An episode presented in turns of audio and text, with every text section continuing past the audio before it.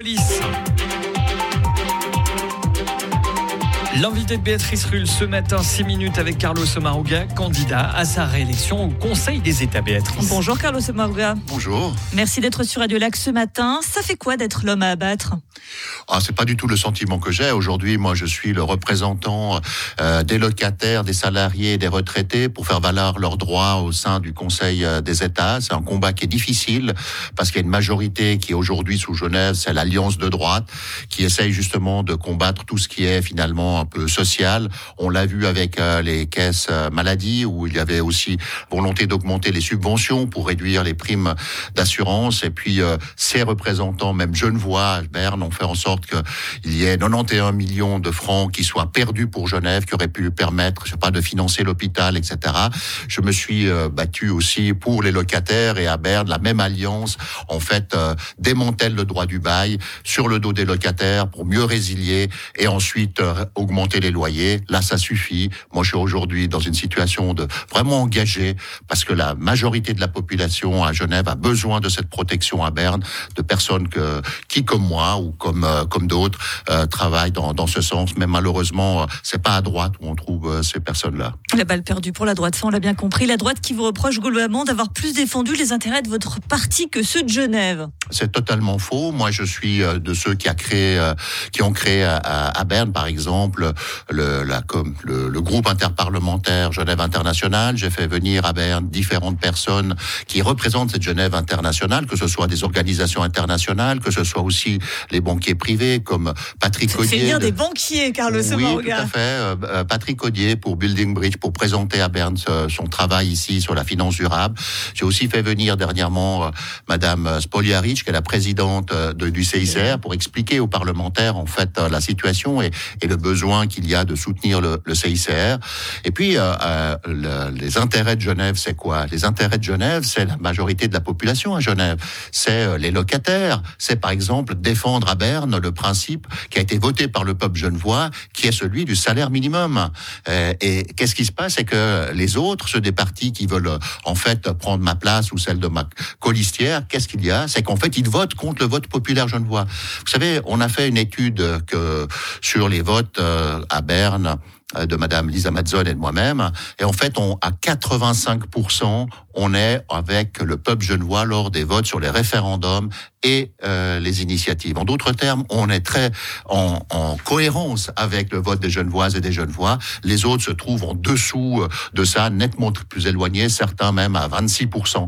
Alors je pense que ces personnes-là, je pense qu'elles ont peut-être leur parti, peut-être qu'ils se calment un petit peu sur la remise en question de la représentation que je puisse faire, je fais à, Berne. Je pense que je suis tout à fait euh, très sensible à ce que ont besoin aujourd'hui les, les Genevoises et les Genevois. Attaque de la droite vous êtes aussi à votre corps défendant typiquement l'image que, que votre parti, que la gauche cherche à changer, à savoir le mâle blanc depuis 50 ans, qui est ici depuis plus de 20 ans à Berne Écoutez, moi, ça fait 4 ans que je suis au Conseil des États. Je me représente pour une deuxième fois au Conseil des États.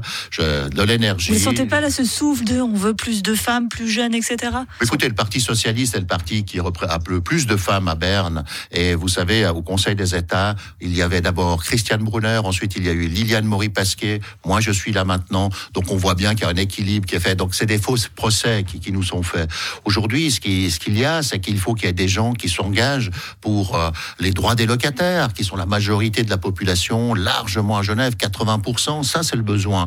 Il y a euh, l'engagement pour les euh, pour les, les, retraités. À Genève, le canton de Genève était contre l'augmentation de l'âge de la retraite des femmes. On s'est engagé pour cela à Berne. Ça va trop marcher. Oui, ça n'a pas marché au niveau suisse, mais à Genève, le mandat il est très clair. Et il y en a qui aimeraient venir au Conseil des États avec la volonté encore de, euh, de s'en prendre en fait aux droits des, euh, des personnes âgées, notamment en réformant au détriment des assurés ou des, des retraités la LPP, alors qu'il y a un engagement à avoir. Puis je vous dis aussi au niveau des, des salariés, c'est aussi, je vous disais, le, le, salaire minimum. Je ne sais pas comment on peut dire qu'on veut aller mieux représenter Genève au Conseil des États lorsque l'on combat le salaire minimum euh, qui a été voté par le peuple genevois. Je crois que les, les Genevoises et les Genevois, ils sont assez clairs en fait euh, de, de, quels sont leurs leurs besoins. Euh, je reviens aussi sur la question des, des primes d'assurance maladie. Je veux dire, euh, on a vu l'augmentation de 9,1% des primes à Genève. Moi, qu'est-ce que je fais au Conseil des États Qu'est-ce que j'ai fait? J'ai défendu l'initiative du Parti socialiste qui veut reste que- que- limiter. que Genève est très mal à Berne. Je vais y aller jusqu'au bout. Qui veut limiter à 10% les primes d'assurance maladie. Mais là, les, les, les élus de droite de Genève, ils l'ont combattu. Ils n'ont pas pensé au porte-monnaie des ménages. Euh, Ce que je vous disais, on entend bien les, les- les besoins des jeunes voix, ils sont très forts et c'est de plus en plus fort hein, ce, ce cri d'alarme qui est lancé notamment en ce qui concerne les primes maladie.